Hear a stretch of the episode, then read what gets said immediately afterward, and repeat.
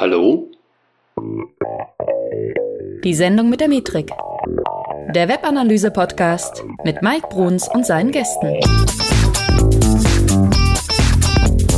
Heute mit Britta Behrens. Viel Spaß! Hey Analyseheld, hier ist der Mike. Herzlich willkommen zu einer neuen Folge Die Sendung mit der Metrik. Heute mit einer Folge, wo es um ein Thema geht, das unsere Privatsphäre und die unserer Nutzer betrifft, nämlich das Thema Cookies. Und was hat die Webanalyse eigentlich damit zu tun? Ähm, ein bisschen Hintergrund für dich also wir reden ja über Privatsphäre nicht erst seit gestern, sondern schon relativ lange hier in Deutschland. Ähm, jetzt hat das nochmal eine neue Ausprägung bekommen im letzten Jahr durch die DSGVO. Aktuell sprechen wir über die Intelligent, Tracking Prevention, ITP kurz genannt. Und da werden wir gleich nochmal ein bisschen genauer darauf eingehen, was es damit auf sich hat. Und demnächst vielleicht auch über die E-Privacy-Verordnung, so sie denn mal irgendwann tatsächlich auch umgesetzt wird. Und ähm, ja, also Webanalyse hat mittlerweile einiges an, ich würde mal sagen, Gegenwind. Ja, und ich finde, ihr solltet diesen Gegenwind kennen und bewerten können, damit ihr auch in Zukunft eure Websites und eure Werbung einfach verbessern könnt, weil darum geht's ja letztendlich. Und ohne euch, Entschuldigung, wenn ich diesen Witz mal mache, ohne euch verfolgt zu fühlen dabei. Ähm, und naja, es ist so, Cookies sind zumindest derzeit nach heutigem Stand der Technik immer noch nötig, um Nutzer zu tracken. Und äh, nur auf der einen Seite ist Tracking äh, sinnvoll. Auf der anderen Seite ist Tracking sicherlich auch mit etwas Negativem belastet. Und ich habe mir gedacht, dazu brauchen wir dringend mal ein Gespräch. Und dazu habe ich mir einen Gast ins Haus geladen, die sich in letzter Zeit ähm, vor allen Dingen auch viel mit Intelligent Tracking Prevention auseinandergesetzt hat. Und es ist Britta Behrens von Pivik Pro. Hallo Britta. Hallo Mike. Ich freue mich, dass ich in deinem Podcast endlich mal zu Gast bin. Ja, endlich mal, sagt sie schon. Ja, äh, wenn ich mal so überlege, ich glaube, jetzt gibt es die Sendung mit der Metrik schon zwei Jahre und du warst tatsächlich bisher noch nicht drin. Ähm, es wird Zeit für jemanden, der so umtriebig ist. Ja, vielen, vielen, vielen Dank äh, für die Vorschusslorbeeren. Äh, es hat aber damit zu tun, dass ich eigentlich auch hauptsächlich erstmal intensiv Podcasts äh, konsumiert habe und äh, selber nicht so in der Öffentlichkeit äh, erschienen bin. Freue mich aber jetzt hier da zu sein und äh, euch ja ein bisschen von meinem Wissen und meinen Erfahrungen äh, Hinblick auf äh, datenschutzkonforme Webanalyse mitgeben zu können.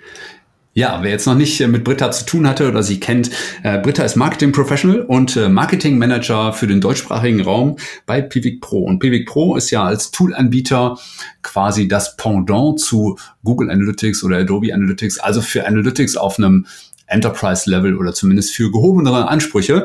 Äh, und Pivik Pro hat ja auch, ich sag mal, von, vom Grundsatz her ein Stück weit immer noch mit Matomo etwas gemein. Das hat nämlich, wenn ich mich äh, jetzt nicht vollständig irre, zumindest eine gemeinsame Codebasis äh, mal gehabt. Und ich glaube, mittlerweile gehen die beiden Welten einfach ziemlich auseinander.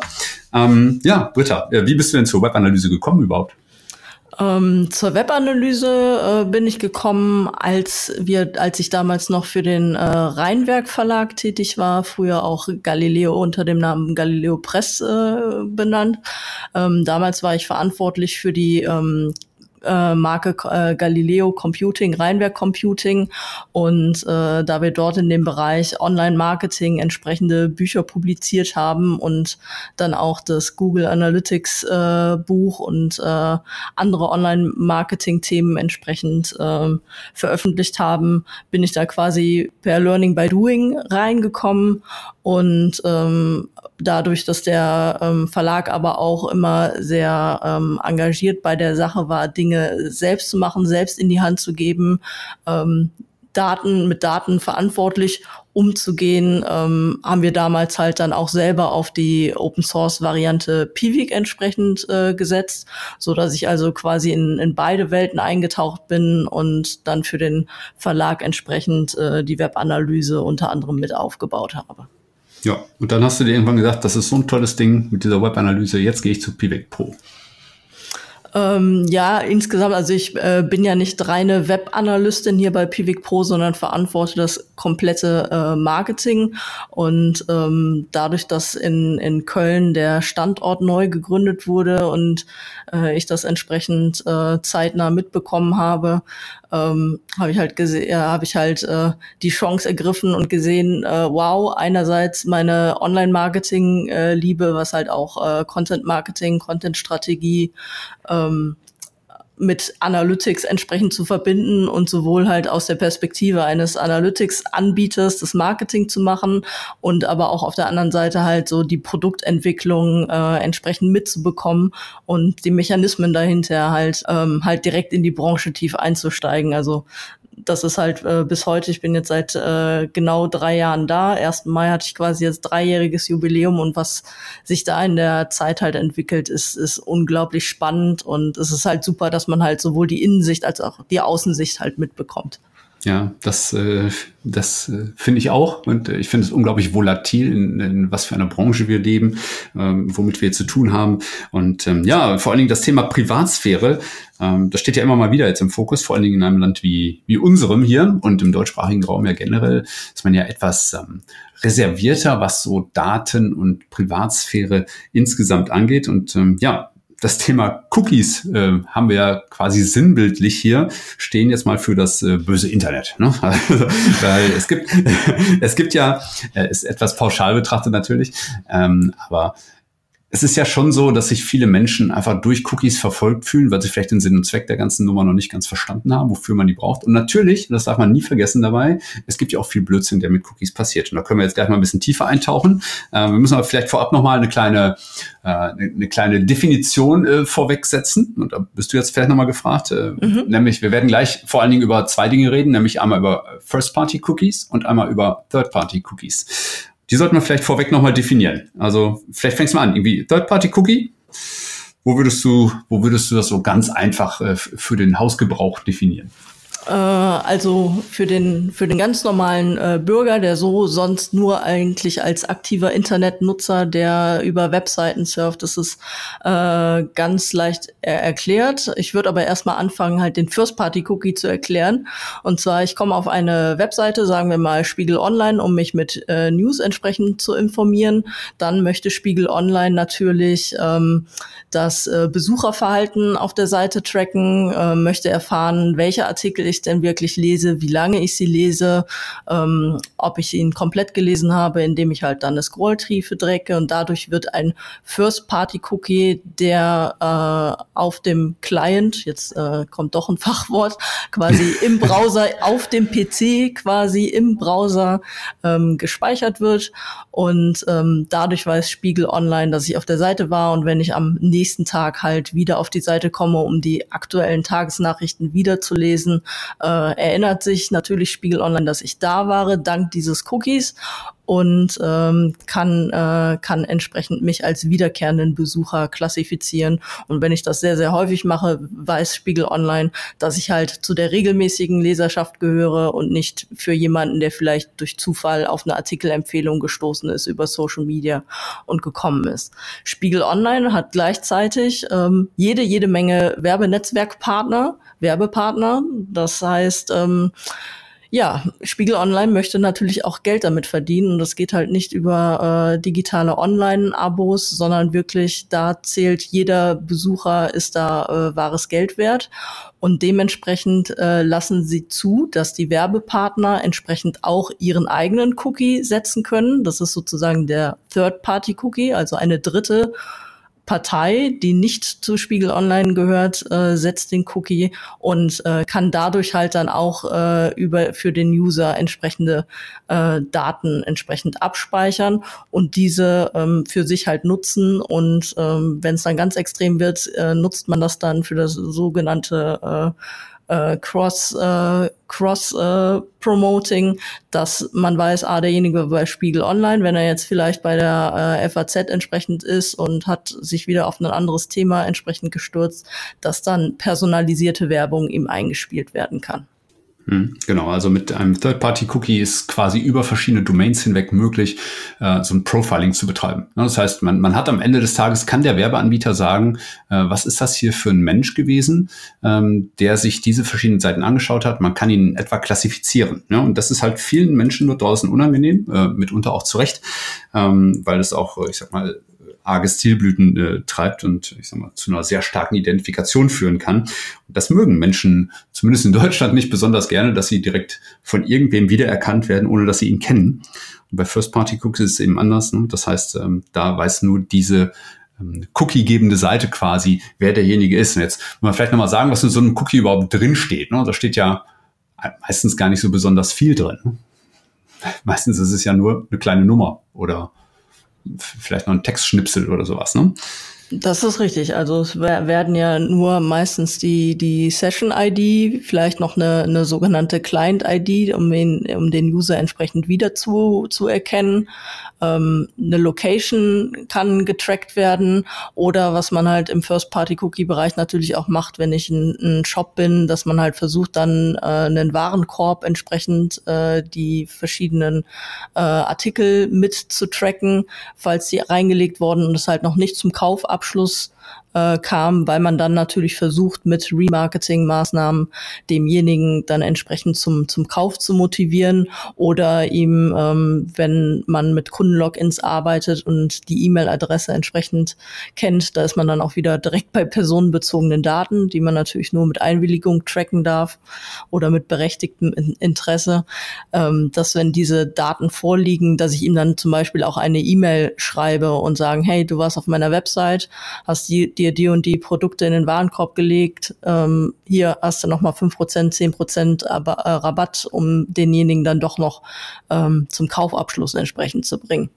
Mhm. Das ist dann die Werbekeule, die man schwingen kann, ne? die natürlich dann auch von einigen auch durchaus genutzt wird. Wenn man wissen will, wie es um die ähm, von Websites abgelegten Cookies bestellt ist, der kann ja gerne mal äh, ein Tool wie Ghostory zum Beispiel nutzen in seinem Browser, ähm, das äh, dann auf jeden Fall auch so Tracking-Cookies und so weiter anzeigt. Oder man geht einfach mal in die Developer-Konsole von Chrome oder von Firefox, ähm, also die Entwickler-Tools von, von beiden Browsern und äh, dort gibt es zum Beispiel in Chrome gibt es einen, äh, einen Tab, der nennt sich Application. Und darunter kann man dann auch die ganzen Cookies finden, die die eigene Seite oder Fremdseiten auf dieser äh, Website dann abgelegt haben. Und ist mitunter schon ein bisschen überrascht. Ne? Also du hast eben Spiegel Online genannt. Es gibt natürlich noch andere Kandidaten, die richtig, richtig viel an Werbetrackern einsetzen. Also teilweise 30, 40 äh, muss man da äh, auch mal mit rechnen oder auch mal mehr sogar bei bestimmten Seiten. Ja, also bei Verlagen äh, ja. ist es halt sehr extrem. Ne? Also die Publisher, ja, dadurch, dass sie halt auch, äh, für die Monetarisierung ihrer digitalen Kanäle halt wirklich ähm, pro, pro Besuch, pro Impression quasi bezahlt werden, ähm, sind sie halt darauf angewiesen, das entsprechend äh, zu nutzen und äh, dadurch ähm, gibt es halt so wirklich riesige Cookie-Blüten und da die Werbenetzwerke halt auch ähm, sich untereinander vernetzen, also es gibt zum Teilweise Werbe, Werbegemeinschaften, da kommt man auf die Webseite von, von einem äh, Verlag und äh, liest sich, liest sich eine Info durch und dann kommt vorher der Consent, ja, wenn Sie jetzt äh, entsprechend bestätigen, dass ich äh, per Cookie ähm, Ihr Verhalten tracken darf, geben Sie mir gleichzeitig auch die Erlaubnis für XYZ und so weiter und so fort auch quasi das Tracking zuzulassen. Also da sind die schon sehr, sehr gewieft und ähm, versuchen halt so schnell wie möglich die, die Einwilligung der, der Leute halt zu bekommen, damit sie halt auch ähm, Website-übergreifend, äh, Domain-übergreifend ähm, für ihre Partner sogar ähm, das Cookie-Tracking aktivieren zu dürfen. Und dann wird's natürlich extrem. Ja, jetzt haben es natürlich einige möglicherweise ein bisschen übertrieben damit und äh, Nutzer fühlten sich verfolgt und das hat jetzt die ja, auf der einen Seite die Datenschützer äh, der EU auf den Plan gerufen und auf der anderen Seite aber auch, ich sag mal, andere Initiativen. Ähm, und lass uns doch einfach mal in, in der Reihenfolge vorgehen. Lass uns über DSGVO sprechen. Lass uns gleich über danach über ITP sprechen, über die Intelligent Tracking Prevention und im Anschluss dann eben über die E-Privacy-Verordnung, die uns äh, noch droht, äh, Schrägstrich ähm, entgegenläuft. Ähm, DSGVO, ja, letztes Jahr im Mai, äh, was war's, 25. Mai? Jeder weiß das Datum 25. Noch. Mai, genau. Ja, Wir genau. haben jetzt Happy Birthday, auch gerade frischen Artikel äh, veröffentlicht bei uns im, im Blog, wo man nochmal alles resümiert, was so in dem letzten Jahr passiert ist. Und äh, ja, äh, es ist und bleibt, bleibt spannend. Die DSGVO war natürlich ein wichtiger Meilenstein für den, für den Datenschutz, äh, dass halt wirklich die äh, Privatleute ähm, geschützt werden und auch äh, mehr Rechte bekommen, sprich äh, Personen, äh, Personendaten äh, entsprechend auch Einsicht von den Unternehmen bekommen können und ähm, Informationen bekommen, was denn tatsächlich über sie alle getrackt werden und ähm, das halt auch in der Datenschutzerklärung ähm, penibel aufgeführt wird, ähm, welche Tracker und welche Mechanismen entsprechend genutzt werden, ob es jetzt ein Fingerprinting ist, ob es ein Cookie-Tracking ist, ob ich einen Facebook-Pixel beispielsweise bei mir auf der Seite habe oder ob ich über Google AdWords entsprechend auch äh, Remarketing entsprechend fahre. Ähm, das ist enorm wichtig und auch ähm, der Schutz halt der personenbezogenen Daten, dass ich das halt wirklich nur äh, nutzen kann, wenn, wenn eine Einwilligung äh, des Users entsprechend äh, vorliegt. Und ähm, dementsprechend kann ich da auch nur beipflichten, halt äh, diese Mechanismen auch, äh, sprich einen Cookie-Banner zu nutzen, die Leute zu informieren und sie über ihre Rechte aufzuklären, äh, entsprechend einzusetzen. Genauso wie die äh, Thematik mit dem, mit dem Opt-in, Opt-out. Ähm, viele nutzen, weil es halt laut DSGVO auch noch nicht äh, entschieden ist. Also es ist wirklich sehr, sehr schwammig, sehr grauzonig ähm, formuliert und jeder muss halt selber wissen, ähm, wie äh, exp äh, ja, explizit oder implizit äh, man so ein Cookie-Banner entsprechend nutzt. Ähm, viele nutzen sogar einfach nur, hey, ich informiere dich und zur besseren User Experience. Ähm, wir tracken dein User-Verhalten und äh, klicke jetzt OK und wenn du auf der Webseite bleibst, ähm, geht's, äh, äh, tracken wir dich munter weiter. Dabei ist das Tracking eigentlich schon die ganze Zeit äh, aktiviert und man muss eigentlich widersprechen, um nicht mehr getrackt zu werden. Oder äh, man macht es halt sauber, man informiert denjenigen, hey, wir tracken und wenn du jetzt hier OK klickst, dann werden die Tracker entsprechend ähm, aktiviert. Oder du sagst halt nein und dann äh, findet halt kein, kein Tracking oder ein ausschließlich anonymes Tracking entsprechend statt. Ja, also ich finde es erstmal gut, dass die DSGVO den Datenschutz äh, grundsätzlich erstmal geregelt hat, weil darum ging es ja im Kern, dass einfach so ein bisschen modernisierter wurde das Ganze und natürlich auch ein bisschen restriktiver. Das heißt, man hat, man hat so, ich sag mal, dieser Datensammelwut so ein bisschen Herr werden wollen. Und ähm, also es geht ja auch darum, sich Daten nicht nur zeigen zu lassen, Auskunft einzuholen, sondern auch sich auch diese Daten einfach löschen zu lassen. Dass also auch die Unternehmen verpflichtet wurden, Löschkonzepte und so weiter zu erstellen. Auch äh, ein super, super Punkt für die, für die Privatsphäre. Hat natürlich die Unternehmen im letzten Jahr massiv unter Stress gesetzt. Es gab nicht viele, die gesagt haben, ach, ist mir erstmal egal. da wurden ja Websites abgeschaltet, da wurden äh, viele, viele Manntage auf dieses Projekt DSGVO verwendet äh, bei unglaublich vielen Unternehmen. Es war ein richtiges Stressprojekt und dann am 25 ähm, ja, ab dem 25. ist vermeintlich erstmal gar nicht so wahnsinnig viel passiert, ne? so was die Rechtsprechung und so weiter anging. Äh, ein paar Sachen sind immer mal so durchgesickert, aber so der Big Bang war jetzt irgendwie noch nicht so dabei. Und ich glaube, dass vielfach die Panik, die man im Vorfeld hatte, ein Stück weit vielleicht unberechtigt war. Also vieles ist erstmal so weitergelaufen bei vielen sogar. Ne? Und ähm, ja, aber ähm, geht ja weiter, ne? Und die ersten Urteile und die nächsten Ur Urteile vor allen Dingen werden ja dann auch irgendwie erwartet. Ne? Genau, es sind einmal die, die Einzel Einzelfallbetrachtung, also derjenige, der natürlich in dem Moment betroffen ist oder äh, regelmäßig halt so einen sogenannten Data Subject Request von seinen äh, Usern entsprechend bekommt, äh, der muss natürlich enorm viel Zeit aufwenden, ähm, diese, diese Daten entsprechend ähm, zusammenzustellen.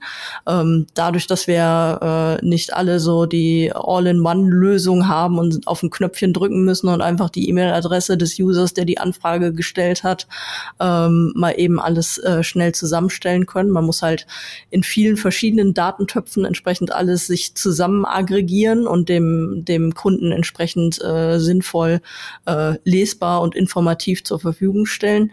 Ähm, das, äh, das hat einige äh, richtig vor, vor Probleme gestellt. Und ähm, aber auf der anderen Seite ist es halt auch wichtig, dass dieses Datenbewusstsein halt gekommen ist, weil ähm, man muss auch ganz ehrlich sagen, die Unternehmen haben es halt auch einfach übertrieben, sondern ach, das kann ich jetzt messen, ach, ich kann Facebook-Pixel, ach, ich kann LinkedIn-Pixel, ich kann äh, äh, die und die Tracker, ach, ich habe das und das Werbenetzwerk, ja, nutze ich zwar noch nicht, aber lass einfach mal, äh, pack den Pixel bitte auf unsere Webseite, vielleicht können wir das ja später noch mal gebrauchen und das einfach ähm, blind in so einer Datensammelwut, also wirklich Datensammelwut, äh, sämtliche Sachen implementiert worden. Und jetzt muss man sich halt klar entscheiden, wie nutze ich meine Daten, welche Daten brauche ich überhaupt von meinem Kunden, ist das überhaupt alles relevant, was ich tracke? Ähm, denn auf der einen Seite muss man natürlich äh, ganz klar die Leute informieren, äh, was ich tracke. Ich darf aber auch zum Beispiel in der Datenschutzerklärung, ähm, sollte ich nicht äh, Tracker ähm, blind aufführen, die ich gar nicht wirklich im Einsatz habe, die gar nicht aktiviert sind, aber so auch zur Sicherheit äh, packe ich mal jetzt alles rein, äh, dann bin ich äh, transparent und offen und wir schauen halt im Nachhinein mal, ähm, was dann damit passiert. Ja, ja, ganz entscheidend ist einfach, ganz egal wie ihr argumentiert, ihr, ähm, ihr müsst natürlich dann auch das Opt-out aus solchen Trackings anbieten. Das geht natürlich gerade bei Web-Analyse-Tools, geht das oder muss es einfach sein, ne, dass ihr da so einen Opt-out-Button reinbaut, äh, in den Datenschutzbestimmungen mindestens, äh, oder je nachdem, wie ihr argumentiert. Wenn ihr per Opt-in macht, müsst ihr natürlich dann in den Default-Einstellungen auch das, äh, das erstmal ausknipsen, ne, wenn ich, äh, wenn ich richtig äh, das Ganze in Erinnerung habe. Okay, also DSGVO, äh, ich sag mal, letztes Jahr durchgezogen. Ähm, jetzt haben wir alle irgendwie immer noch zum Teil unseren Spaß mit dieser Begrifflichkeit äh, und haben irgendwie auch immer noch dieses Damoklesschwert, dass es dann mal dicke Urteile geben wird, auch gegen vielleicht eine breite Masse auf Dauer. Ähm, so, und das nächste, was kommt, ist ja, ich sage mal, eine Verschärfung von Privatseite, wenn man so möchte. Ne? Und da reden wir jetzt vielleicht mal über, über ITP. Ähm, ITP, ähm, die Intelligent Tracking Prevention, die betrifft im Moment im Wesentlichen Safari-Browser. Ähm, und ja klar, Safari-Browser mag man jetzt vielleicht sagen, sind jetzt vielleicht gar nicht so die meisten äh, Nutzer, die so bei uns auf die Websites kommen. Aber vielleicht sprechen wir erstmal darüber, was tut denn dieses ITP überhaupt? Britta, bist du da am Start? Ja, sehr, sehr gerne. Und zwar, das, das, das ähm, ist halt ähm, vom, also alle Nutzer, die mit dem Safari-Browser unterwegs sind, das sind halt entweder äh, Mac-User oder iPad oder iPhone. Das heißt, äh, jedes äh, Mobilgerät oder PC sind davon betroffen, die jetzt das äh, äh, Apple, die Apple-Betriebssysteme entsprechend äh, am Start haben. Und man kann das eigentlich so, ähm, der erste Grundgedanke von, von ITP war eigentlich halt wirklich diesen, diesen Werbenetzwerken, die alles durchpersonalisieren und uns in zig hunderte, tausende verschiedene äh, Interessengruppen einsortieren wollen, um über sehr langen Zeitraum quasi uns wirklich hardcore zu identifizieren. Den wollte man entsprechend äh, den Gar ausmachen und ähm, hat ähm, als einer der ersten Browser dafür gesorgt, dass halt wirklich diese Third-Party-Cookies von Werbern, von Fremdanbietern ähm, nicht mehr automatisch gespeichert werden können. Das konnte halt dann Nutzer ähm, falls er sehr, sehr gerne Werbung erhalten möchte und weiterhin gerne personalisiert und ausgeleuchtet werden möchte, entsprechend äh, wieder aktivieren. Aber ähm, wenn wir ehrlich untereinander sind, äh, es geht keiner freiwillig in seine Browser-Einstellungen, um solche, solche Sachen wieder zu deaktivieren. Ähm, dann äh, ging es aber jetzt weiter. Das ist ähm, seit Anfang des Jahres der Fall, dass ähm, dieses ITP, die Intelligent Tracking Prevention, halt nicht nur auf die ähm, Third-Party-Werbe-Cookies ähm, abzielt, sondern halt generell sagt, so, ich möchte eigentlich nicht, dass so eine Art Customer Journey und ähm, äh, entsprechend von dem, von dem User getrackt wird und ähm, dementsprechend reglementieren wir das, egal ähm, was der, was der Cookie für eine Verweildauer eigentlich ähm, von dem, von dem Rechner und von dem Webseitenbetreiber mitbekommt. Also in der Regel ähm, sagt man irgendwie, der Cookie ist 30 Tage gültig, wenn es irgendwie um einem Conversion ähm, Cookie irgendwie geht. Oder äh, der Cookie kann ein halbes Jahr wie bei uns unserem Consent Manager entsprechend ähm, verweilen und danach wird er entsprechend wieder gelöscht. Ähm, das ist dem Safari-Browser ähm, ziemlich egal, sondern er reglementiert das nach sieben Tagen. Wenn der Nutzer nicht wieder auf der Webseite ist, wird dieser Cookie gelöscht und man erinnert sich nicht mehr an ihn. Und ähm, was halt vorher nur für die ähm, Werbecookies äh, galt, ähm, wurde jetzt komplett ausgerollt, auch auf First-Party-Cookies. Das heißt, ich habe selber auch für mein eigenes Nutzerverhalten und meine Conversion-Daten, wenn ich ähm, Zielvorhaben in meinem Analysesystem anlege, ähm, im, bei den Safari-Nutzern nur noch die Möglichkeit, wirklich eine Conversion innerhalb von sieben Tagen äh, zu tracken, was dann natürlich meine Aussagekraft von meinen Analysedaten beeinträchtigt. Genau, das sind nämlich dann vor allem die First-Party-Cookies ähm, helfen uns einfach in der Webanalyse Nutzer einfach als solche wieder zu erkennen, die schon mal da waren. Und äh, diese Information geht uns jetzt relativ schnell verloren. Die Frage ist natürlich, was passiert daraufhin? Ne? Ähm, und vor allen Dingen ist es jetzt zwar im, im ersten Step bei Safari relativ hart durchgelaufen. Das heißt, ab Version 12.1 müsste ich jetzt nochmal korrigieren, irgendwie, oder Markus Bersch müsste mich jetzt hier korrigieren, über den wir bestimmt gleich nochmal sprechen. Aber ich glaube, ab 12.1 ist die ITP 2.1 umgesetzt worden. Ne? Genau. Und, und jetzt, ähm, und jetzt 2.2 und da geht es eben dann hart um die, um die First-Party-Cookies auch, die uns dann das Problem äh, vor die Brust setzen quasi. Und äh, auch Firefox wird wohl nochmal nachziehen. Hm? Genau, also Mozilla hat schon selber äh, in ihren Foren angekündigt, dass sie ähm, ITP entsprechend natürlich als Vorbild nehmen, weil Mozilla ist, steht eigentlich noch viel, viel stärker für Privatsphäre, äh, Schutz und äh, der, der Nutzer steht im Mittelpunkt und nicht die, die Wirtschaft, äh, die im, im äh, Internet quasi ihr, ihr Business betreibt und äh, gerne Daten haben will. Und ähm, selbst der Google Chrome hat jetzt auch wieder neue Datenschutzfeatures ähm, angekündigt und ähm, Google wird es natürlich so elegant lösen, dass natürlich das eigene Ad-Netzwerk nicht betroffen ist und sich da vielleicht auch äh, entsprechend äh, Vorteile, was dann wieder eine Kartellbehörde äh, entsprechend zu beurteilen hat, um sich einen Vorsprung im Werbenetzwerk entsprechend zu sichern. Ähm, aber ähm, es ist halt ganz schön heftig, was da auf uns, auf uns zurollt, weil wir eben halt ähm, Cookie-basierendes Tracking betreiben. Und äh, da sitzt Pivik Pro im gleichen Boot mit allen anderen äh, Anbietern. Und ähm, was halt ähm, so extrem war bezüglich der 2.1-Version, dass halt das wirklich auf die First-Party-Cookies ausgerollt ähm, wurde, wo bei uns zum Beispiel das Problem ist, dass unser Consent Manager ähm, entsprechend auch äh, ein Cookie ähm, im Browser hinterlässt, der sich natürlich daran erinnern soll, ähm, welche Privatsphäre-Einstellungen entsprechend auf unserer Seite gemacht werden sollen, ob derjenige reine Webanalyse haben will, ob er halt auch ähm, per Remarketing äh, bewor also wir quasi Werbung an ihn ausspielen dürfen oder ihm entsprechende Werbe-E-Mails äh, schicken dürfen. Und ähm, das rasiert halt jetzt der Browser. Also das ist so ein bisschen die, äh, das kann man sich sinnbildlich vorstellen, so die Chemotherapie äh, der, der Privatsphäre-Einstellung. Ähm, ich äh, töte alle, alle Zellen, egal ob sie gut oder schlecht sind. Und so ein Opt-out-Cookie oder ein äh, Einwilligungs-Cookie ähm, sind halt sehr, sehr wichtig, um halt die Privatsphäre zu respektieren. Und wenn der User halt dann nach acht Tagen wieder auf die Webseite kommt, ähm, kriegt er bei uns halt wieder den äh, Cookie-Banner angezeigt, ob er, äh, ob wir ihn denn tracken dürfen. Und ähm, dann hält er uns wahrscheinlich auch für, für Banane, weil er so, hä, ich war doch letzte Woche schon da und ja klar, könnt ihr meine Daten haben, aber nervt mich doch jetzt nicht bitte mit, mit, mit euer, eurer Bannerbar oder mit eurem Pop-up. Ähm, es ist doch jetzt einmal gut. Also so intelligent seid ihr dann scheinbar doch nicht und äh, trackt mich scheinbar doch nicht so gut, weil ähm, ihr müsst doch eigentlich wissen, dass ich getrackt werden äh, wollte oder eben auch nicht. Und äh, ja, das ist halt so ein, so ein Katz-und-Maus-Spiel. Hm. Also vor allen Dingen auch das Problem, dass es eben nicht nur um Tracking an dieser Stelle geht, ne, sondern im Prinzip betrifft das ja alle First-Party-Cookies, die durch den Browser per JavaScript gesetzt werden. Und das sind nun mal relativ viele. Und das können ja auch so Sachen sein wie Login. Ja, also Login-Daten. Wenn du also genau. irgendwo auf eine Website gehst und, und du bist schon quasi vorab eingeloggt, äh, stumpf gesagt bei Facebook.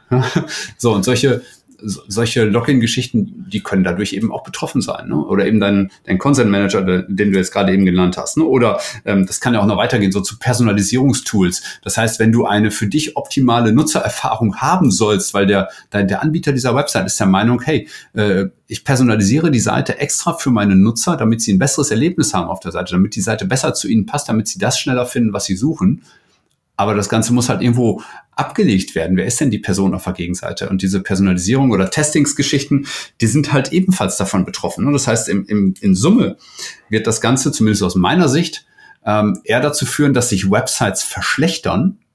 Ähm, das werden Nutzer aber äh, nicht auf diese Cookies zurückführen, sondern sie werden das auf die Website-Betreiber zurückführen, weil sie die Technik dahinter in der Regel nicht verstehen. Ne? Weil sie nicht wissen, warum das jetzt so ist, wie es ist. Und was du eben schon gesagt hast, ne? die Leute denken dann, der Anbieter dieser Website der hat sie nicht mehr alle, dass er mich jetzt zum zehnten Mal nach dem Login fragt oder nach dem Consent oder sonst was. Ähm, und genau das sind die Probleme, die ich da eben sehe. Ähm, mal unabhängig davon, dass dahinter natürlich ein, ein, ein guter Sinn, also es war gut gemeint, würde ich sagen. Der Wille ist da. Ja, gesagt. Genau. ja, der Wille ist da. Ich, ich finde es grundsätzlich gut, über Datenschutz zu reden und Privatsphäre zu ermöglichen.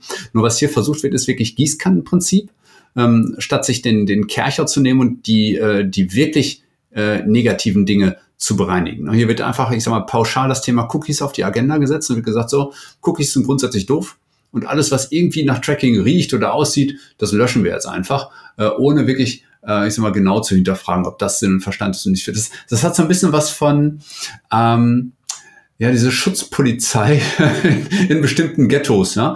Ähm, da, da, irgendwer erhebt sich jetzt zum, zum obersten, äh, zur obersten Aufsichtsperson über das Internet und regelt darüber alles. Und ich finde das bedenklich. Ich meine, natürlich können Nutzer am Ende des Tages selber entscheiden, welche Browser sie nutzen, ob sie mit dem Browser äh, so zufrieden sind, wie er gerade ist. Ähm, aber ich halte es einfach für gefährlich, einfach irgendwas zu machen, um mal zu gucken, was dann so da draußen passiert, weil ich möchte jetzt nicht die Wirtschaft immer nur in den absoluten Fokus heben, ähm, weil es geht hier nicht nur um wirtschaftliche Belange, aber natürlich auch um wirtschaftliche Belange. Das heißt, wenn wir es den Unternehmen plötzlich nicht mehr ermöglichen, sinnvoll zu werben, und es geht ja nicht darum, dass überhaupt keine Werbung mehr gesehen wird oder so, sondern es geht, es geht darum, welche Werbung gesehen wird. Ob das eine sinnvolle Werbung ist für mich, weil sie ein Stück weit auf mich und meine Bedürfnisse angepasst ist. Oder ob das, ich sag mal, Werbung nach dem Gießkannenprinzip ist, die jetzt plötzlich erfolgt, weil Werbung werden wir sowieso sehen. Nur wir werden sie für viel schlechter halten, weil die Werbung eben nicht mehr zu dem passt, was wir eigentlich haben wollen. Und das halte ich für, ähm, für, für wirtschaftlich ein echtes Problem. Ja, genau. Das bringst du sehr gut auf den Punkt. Ähm, Andererseits muss man natürlich auch sagen, viele Unternehmen, also wir haben eigentlich heutzutage schon die Möglichkeiten, wirklich unsere ähm, Nutzer ähm, sehr gut zu segmentieren, ähm, Zielgruppen zu bilden und ein äh, sehr zielgerichtetes Marketing zu betreiben, auch über Remarketing. Aber ähm, es wird halt auch noch nicht praktiziert. Also da ist halt viel Education. Also da haben mhm. auch die Unternehmen und die Marketingabteilung viel kaputt gemacht, weil, wie ich eben am Anfang gesagt habe, so Datensammelwut. Ich pack mal alle möglichen Tracker auf und schick, schick das raus und fange dann an, meine Kampagnen aufzusetzen. Aber anstatt mir dann mal über ein richtiges Zielgruppentargeting Gedanken zu machen und mich wirklich mal in Ruhe hinzusetzen und mal einen Tag zu sagen, so, für wen ist wirklich diese Kampagne äh, sinnvoll und welche Nutzerdaten und Besucher brauche ich von meiner Webseite, um denen das wieder zuzuspielen. Ähm, das wird halt nicht gemacht, sondern äh, nee, Chef hat gesagt, muss schnell gehen, das soll nächste Woche raus. Also, was nutze ich? Alle Website Besucher, zack, Remarketing-Kampagne für die Kampagne äh, ohne Sinn und Verstand, wo wahrscheinlich auch noch irgendwie zehn Prozent äh, Bouncer entsprechend drin sind, ähm, weil ich noch nicht mal irgendwie äh, die Time on Site irgendwie genutzt habe, um ähm, Leute, die überhaupt nicht den User-Intent von meiner Webseite hatten, die dann trotzdem äh, den Werbebanner vorgeschossen bekommen. Und ähm, es ist halt so von beiden, beiden Seiten, die äh, äh Browserhersteller versuchen, die Leute zu schützen. Und auf der anderen Seite haben wir eigentlich die Tools, um vernünftiges digitales Marketing zu machen, aber ähm, nehmen die halt noch gar nicht richtig wahr und schöpfen die aus.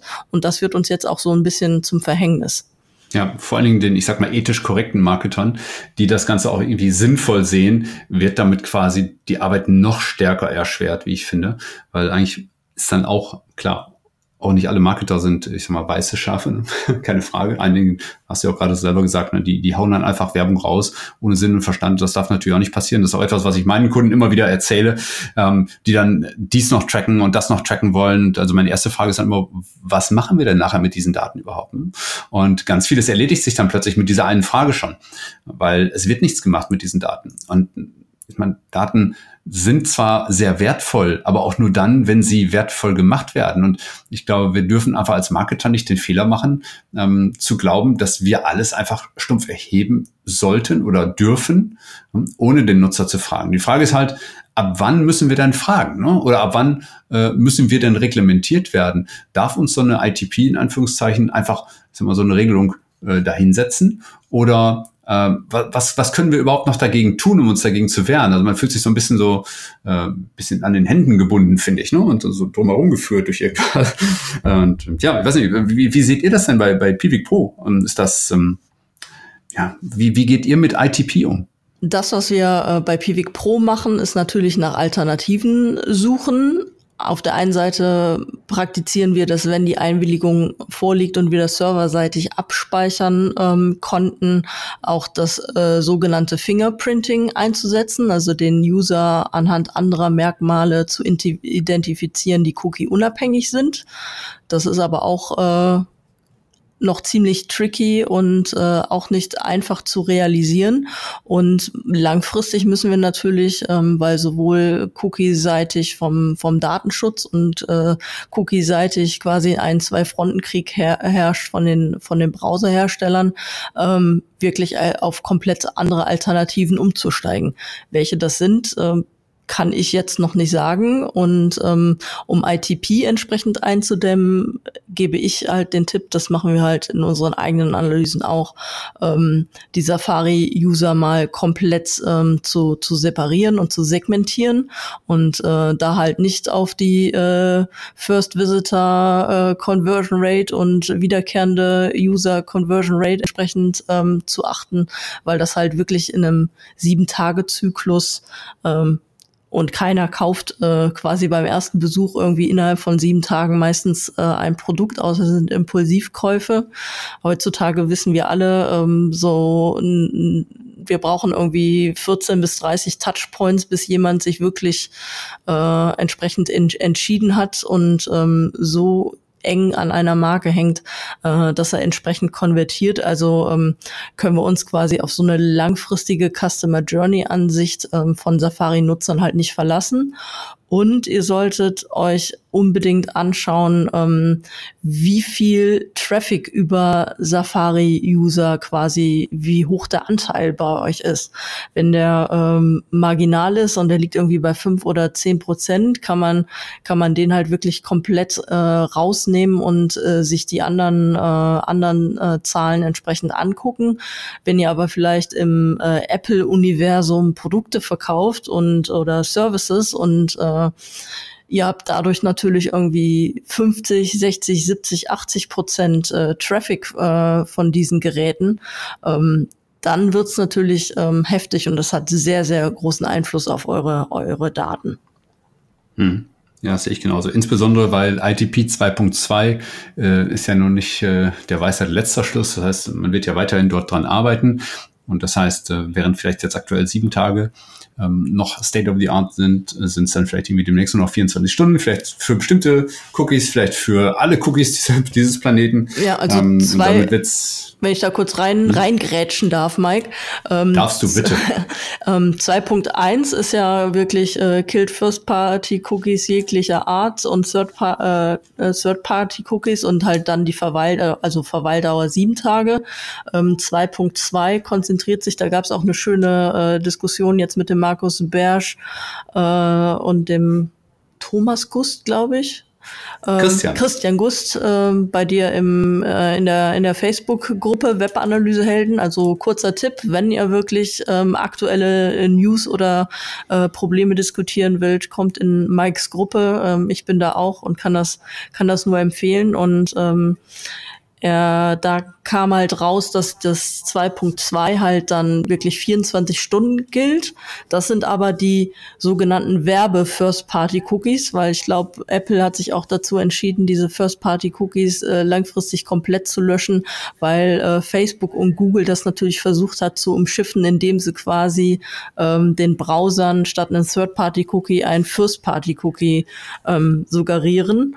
Und das ITP 2.2 hat jetzt erkannt, dass wenn Werbenetzwerke über ein Redirect quasi ihre Conversion oder ihren View entsprechend ähm, messen wollen und dann erst auf die eigentliche Werbeseite ähm, des Advertisers entsprechend weiterleitet, ähm, dass diese Cookies, ähm, das ist auch wieder der komplette äh, Affiliate und äh, Werbekiller, ähm, dann sogar nach 24 Stunden gelöscht werden. Also die haben eine ordentliche Schlagzahl. 2.1 2.1 ITP kam im Februar raus und 2.2 wird jetzt ausgerollt oder ist sogar schon ausgerollt.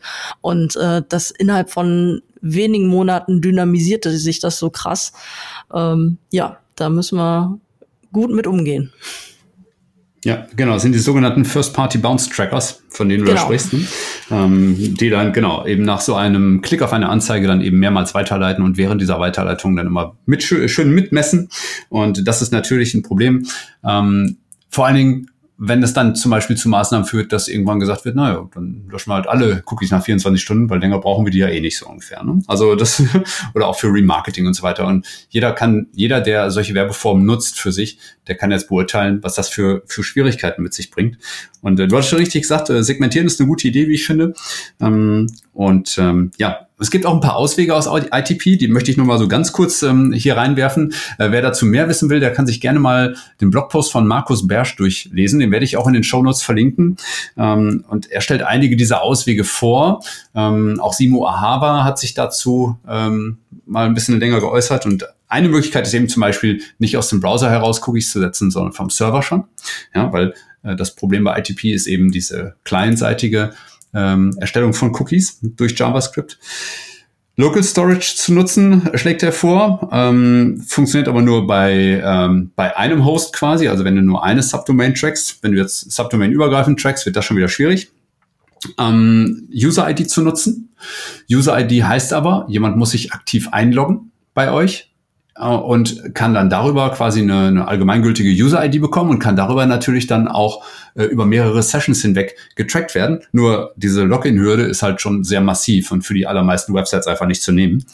Und äh, ja, das sind so, so Möglichkeiten, äh, da was zu tun. Oder man wartet halt eben auf Pivik Pro oder Google Analytics und wie sie alle heißen, äh, auf die Nachfolgelösung. Nur es wird, und es wird ein Katz-und-Maus-Spiel bleiben, da müssen wir mal ehrlich sein weil äh, wenn sich ITP auf die auf die Fahne schreibt, äh, Tracking zu unterbinden, dann wird das auch nachfolgende Maßnahmen irgendwo äh, betreffen, ganz klar.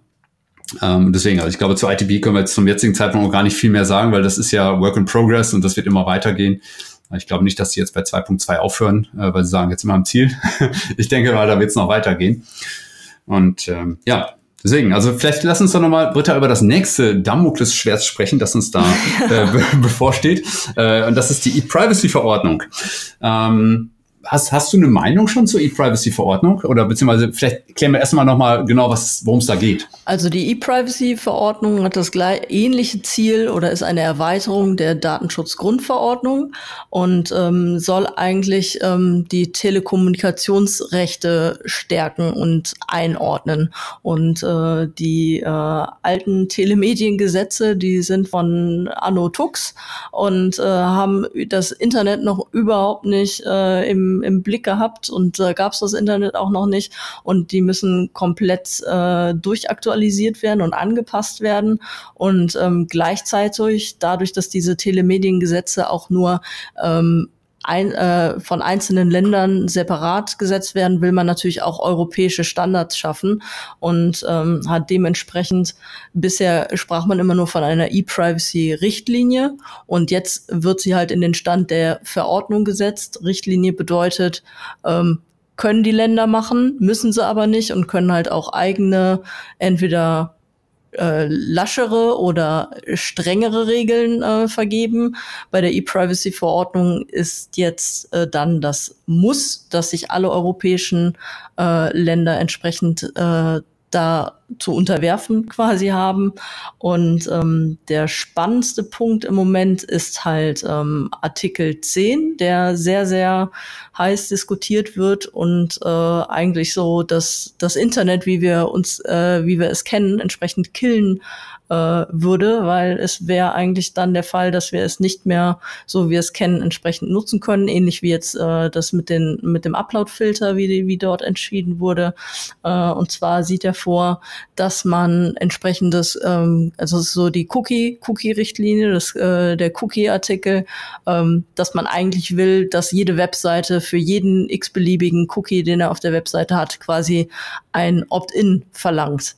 Und ähm, wenn das denn so kommen würde, was ich nicht hoffe und wovon ich eigentlich ausgehe, weil auch ähm, zum Glück einige einige Länder in der in der EU äh, wissen, dass das halt äh, so wirtschafts- und gesellschaftsfeindlich eigentlich ist und äh, dass das Internet nicht so funktioniert und wir halt auf Cookies nicht nur im Tracking, sondern allgemein für die Nutzung des Internets angewiesen sind, ähm, dass das entsprechend ähm, gestrichen oder zumindest entschärft wird und sich eher an den, an den Richtlinien der, der DSGVO oder an den Artikeln der DSGVO entsprechend orientiert.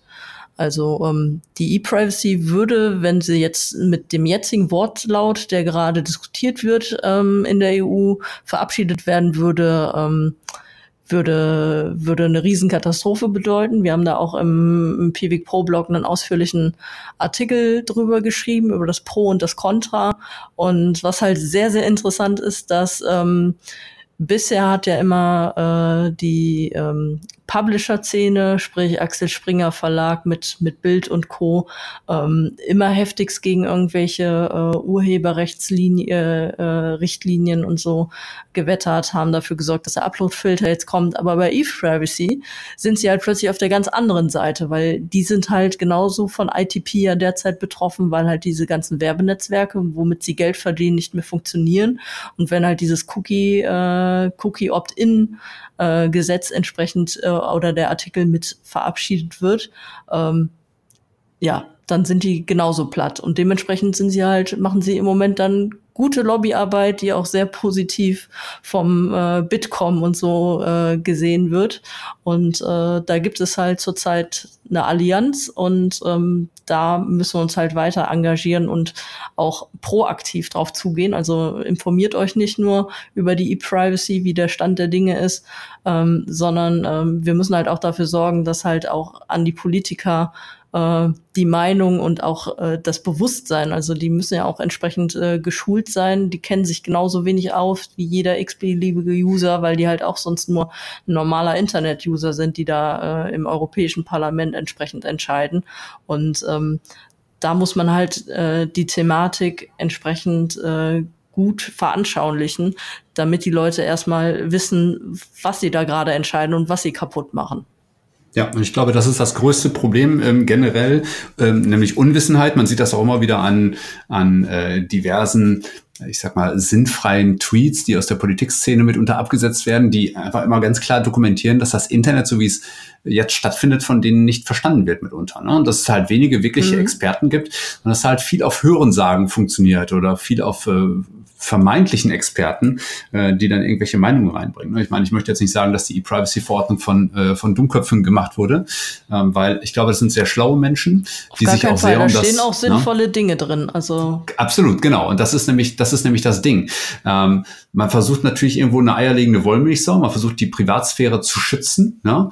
Ähm, und natürlich wird man dann irgendwo bei der Wirtschaft anecken, die in irgendwo in irgendeiner anderen Richtung erstmal grundsätzlich unterwegs ist, die nämlich eher der Meinung ist, mehr Daten helfen uns. Ähm, ja, nur es geht halt immer um das Thema mehr sinnvolle Daten. Und ähm, ich glaube, dass die E-Privacy einen guten Schritt in eine bestimmte Richtung geht, aber was halt nicht passieren kann und darf, meiner Meinung nach, auch wenn ich jetzt hier natürlich mal wieder den Disclaimer raushole, dass hier keine Rechtsberatung und so, weder von Britta noch von mir. Wir haben mit dem ganzen Kram äh, weder äh, urheberrechtlich zu tun, noch, noch, noch sind wir da in der Verantwortung. Aber wir sind halt in der Verantwortung unseren Kunden gegenüber. Und natürlich wissen wir, was passiert, wenn wir beispielsweise keine, keine Cookies mehr nutzen können oder nur noch, also im, im Sinne von, wir müssen uns alles äh, einzeln bestätigen lassen. Und das ist halt ein Wahnsinn, ne? weil äh, das Internet funktioniert halt nicht mit einem Cookie pro Website, sondern es sind halt irgendwie 10, 20, 100 Cookies meinetwegen, die da auch mal stattfinden. Ja, locker. Und sich jeden einzelnen abnicken zu lassen, äh, das macht natürlich überhaupt keinen Sinn. Ähm, das würde einfach nur zu Problemen führen und zu genervt sein der Nutzer. Und das, was ich eben gesagt habe, das passiert halt trotzdem. Ne? Nämlich, dass Werbung ausgespielt wird. Die wird nicht mehr so gut ausgespielt und sie wird halt unangepasst sein. Sie wird also quasi zum Blödsinn. Ne? Das heißt, du wirst dann irgendwie das, das hundertste Mal wirst du mit, äh, mit Schminkutensilien voll getextet, obwohl, äh, obwohl du ein Mann bist und damit mit der ganzen Nummer nichts zu tun hast. Ähm, oder dir werden, äh, keine Ahnung, Kinderspielzeuge angeboten, äh, obwohl du weder Kinder hast noch irgendwo auf irgendwelchen Seiten danach gesucht hast. Das finde ich ist dann schon schwierig und dementsprechend wird Werbung natürlich als Einnahmequelle auch irgendwo sinnfrei, weil keiner es mehr so gut machen kann, außer in ähm, Netzwerken wie bei Facebook und so weiter, ähm, dass das irgendwie Sinn ergibt. Ne? Und ähm, ja, das halte ich halt, äh, dieses Profiling, das mal stattgefunden hat, äh, das hat seine negativen Seiten, aber es hat auch seine positiven Seiten und die werden ebenfalls mit, mit äh, getötet, sage ich jetzt mal.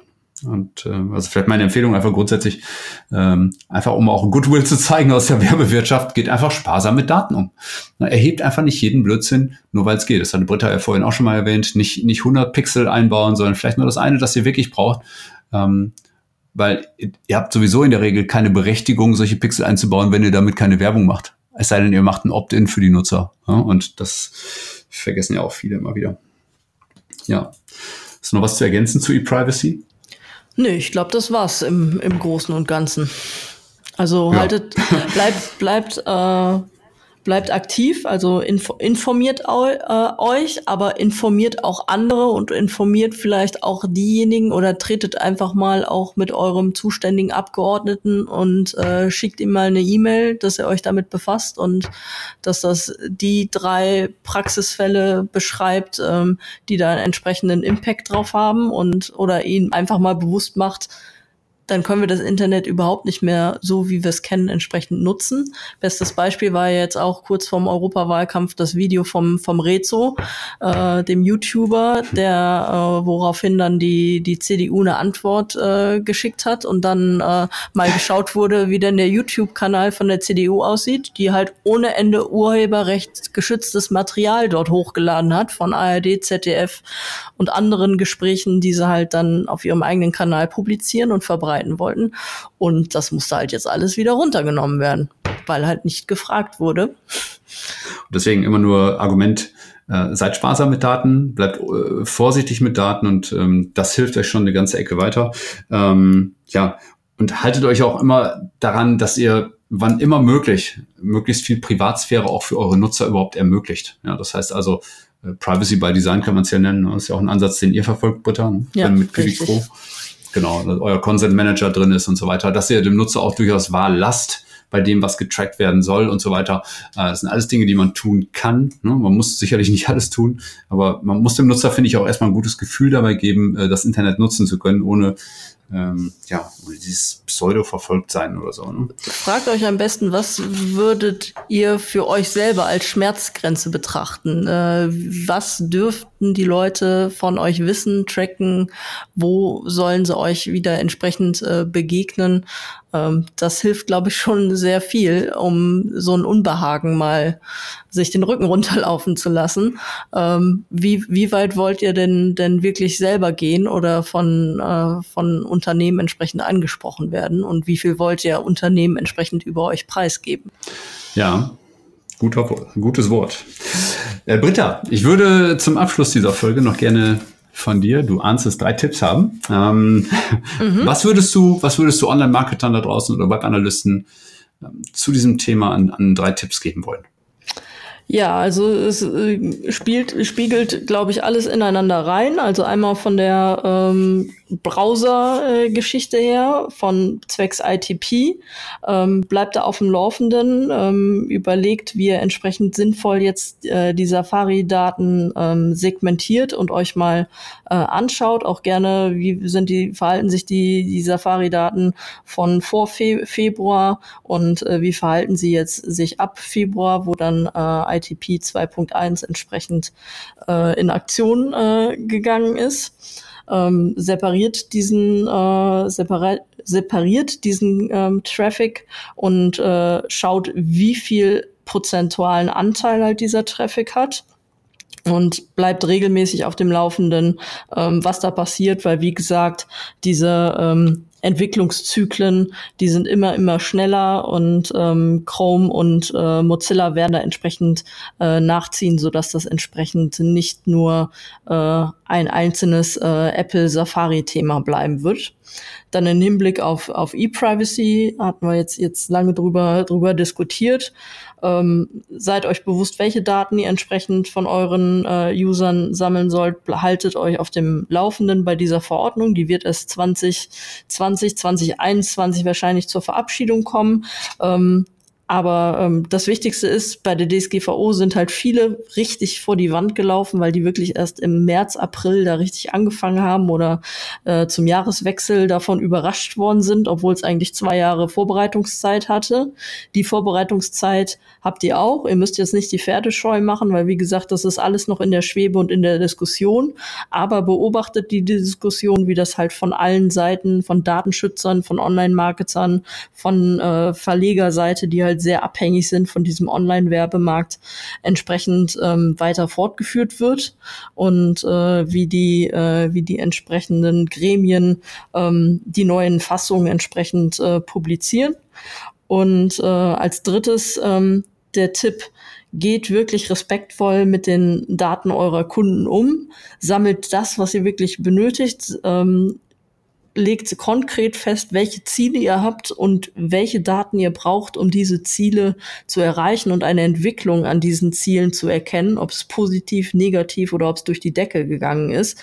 Und ähm, trackt nicht alles, was ihr tracken könnt, sondern nur das, was ihr, was ihr müsst und äh, geht da zielgerichtet mit um und ähm, ja, spielt eure Marketingkampagnen wirklich auf zielgruppenbasierten Daten aus und äh, nutzt nicht die Gießkanne, obwohl ihr eigentlich ein Snipergerät eigentlich schon in der Hand habt und äh, quasi auf eure Kunden schießen könnt. Super.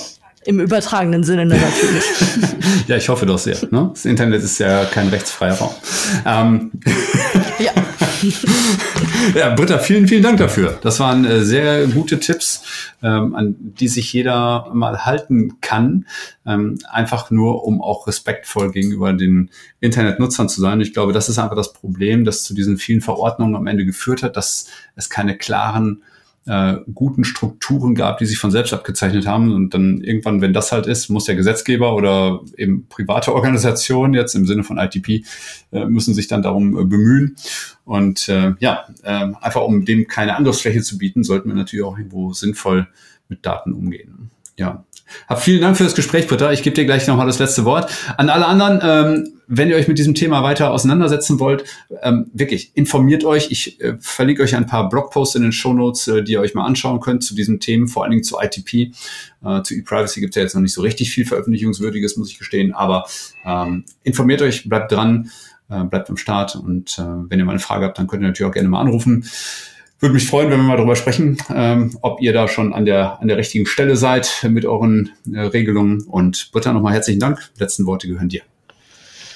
Ja, Mike, vielen Dank für das Gespräch. Hat mir super gefallen. Ich hoffe, ich konnte so ein bisschen, bisschen Einblick geben, wie ich das Thema sehe und wie wir versuchen bei Pivik Pro äh, das zu handeln. Da wird noch viel Wasser den Rhein runterlaufen. Wir sitzen hier in Köln, ähm, bis man wirklich die richtigen Antworten dazu findet. Ähm, ja, bleibt im, am Ball, ähm, nutzt äh, Facebook. Mich findet da viel auf, auf LinkedIn, wo wir halt auch viel Content posten und halt auch zu ITP und anderen Themen viel diskutieren. Und ähm, ja, wenn ihr irgendwelche Fragen habt, ähm, vernetzt euch mit mir auf LinkedIn, Facebook, ähm, kriegt ihr mich immer und ähm, bin stehe euch gerne Rede und Antwort.